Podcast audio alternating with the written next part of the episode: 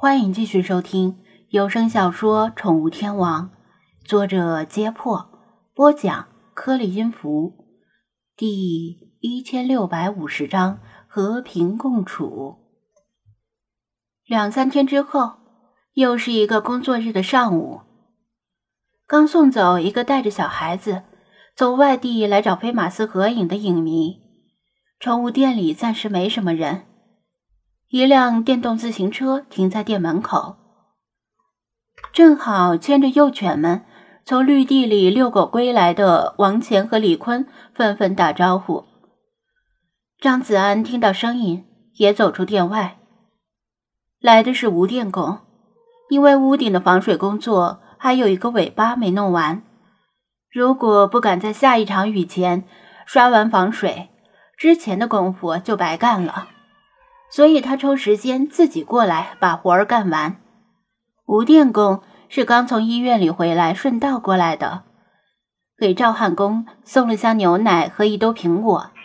就算是再说探望病人，空着手也不好，更何况收到礼物也能令赵汉公心情舒畅。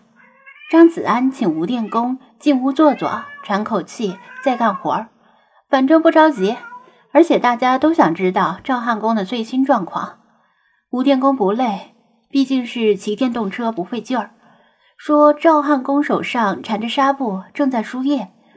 自从入院之后，一直采取大剂量抗生素治疗，目前已经安然度过感染四十八小时的危险期，状态也不错。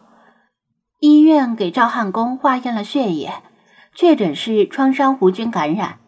由于是该院收治的第一起该病例，引起上上下下的重视。赵汉宫的病房里不停的有医生进进出出，还包括正在带实习学生的德高望重的老医师。听说本地电视台还来医院采访了，不日将在电视台播出。同时，也借机提醒市民，在海边戏水以及生食海鲜时要注意安全。赵汉公默默无闻了几十年，一时之间成了小名人儿，整天乐呵呵的接受采访。本地电视台的采访不过瘾，哪怕是网络自媒体的采访，他也照单全收。因为大家都有常识，不会空着手来。小小的病房车水马龙，礼物堆的床头柜都放不下了。他倒是看得开，反正都挨了一刀，不能白挨。至少也要弥补一下住院费。今天来探病和采访的人少了很多，赵汉公就开始嚷嚷着要出院回家了。医生劝他多观察两天，但他心疼住院费，最迟明天就要走。当然，手掌缠着绷带的赵汉公肯定暂时不能干重活儿，所以吴电工今天自己来把工作收尾。反正也不剩多少。张子安他们听完也算是放心了。赵汉公是那家医院收治的第一例创伤弧菌感染的病人，但未必是滨海市出现的第一例病情。也许之前就有人感染，然后因为耽误病情而不明不白的死了。如果赵汉公这次患病能让更多的人对创伤弧菌提高警惕，他这一刀也算是值回了票价。经过这次的风波，赵汉公终于下定决心开始戒酒，虽说很大程度上是被家属逼的，因此张子安那两瓶酒也没有送出去。吴电工又转达了赵汉公家属对张子安的谢意。之后就去外面干活了。张子安回到二楼，瞥见一只流浪猫从窗户里跳出去跑掉了。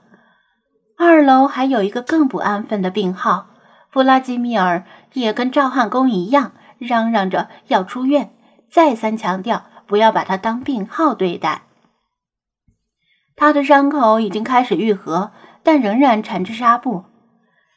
他没有批准他的出院申请，因为如果是其他猫，所谓的出院也不过是从二楼转移到一楼，但他所指的出院，显然是指离开宠物店自由活动。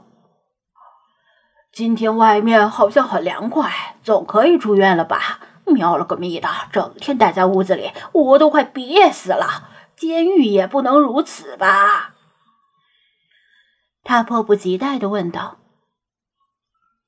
今天又是一个阴天，有凉风，一扫之前的暑热。张子安之前没答应他出门活动的原因就是天太热，伤口容易感染。现在凉快了，这个理由也站不住脚了。哪有条件这么好的监狱还能吹空调？如果你住院的话，打算去哪儿？你的伤还没有完全好。如果找小白打架的话，那肯定不行。他走到窗边。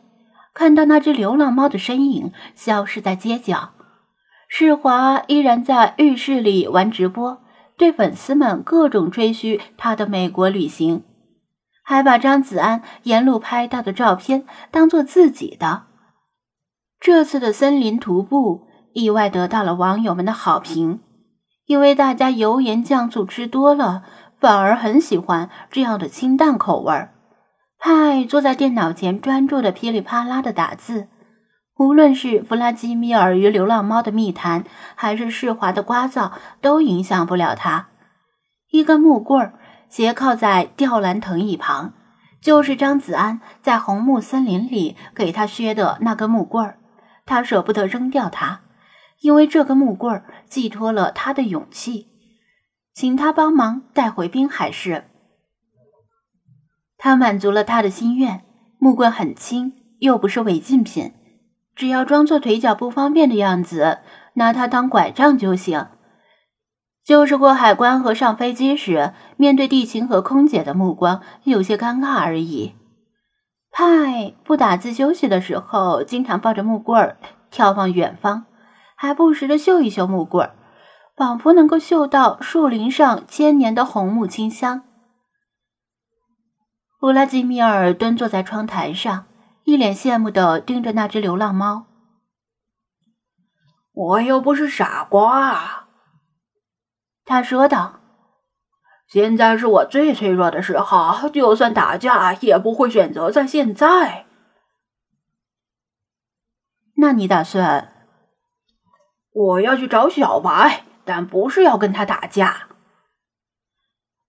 弗拉基米尔正色的说道。恰恰相反，我打算和小白当面谈谈。你打我，我打你的时代已经过去了。这几天，我认真评估了一下双方实力。流浪猫和流浪狗谁也无法取得压倒性的优势。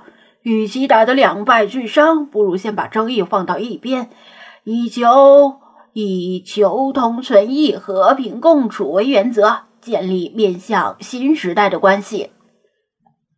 我们并不是要化敌为友，而是啊滨海市这么大，既能容得下流浪猫，也能容得下流浪狗，完全可以暂时搁置争议，共同开发。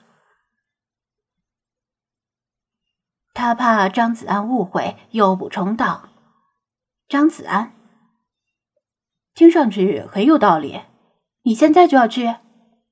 越早越好。”他点头。再在屋子里待下去，非得憋疯不可。好吧，那我开车送你过去吧。这么多天没见的小白，也不知道流浪狗那边怎么样了。正好，我也想去看看。他终于妥协了，答应了弗拉基米尔的出行要求。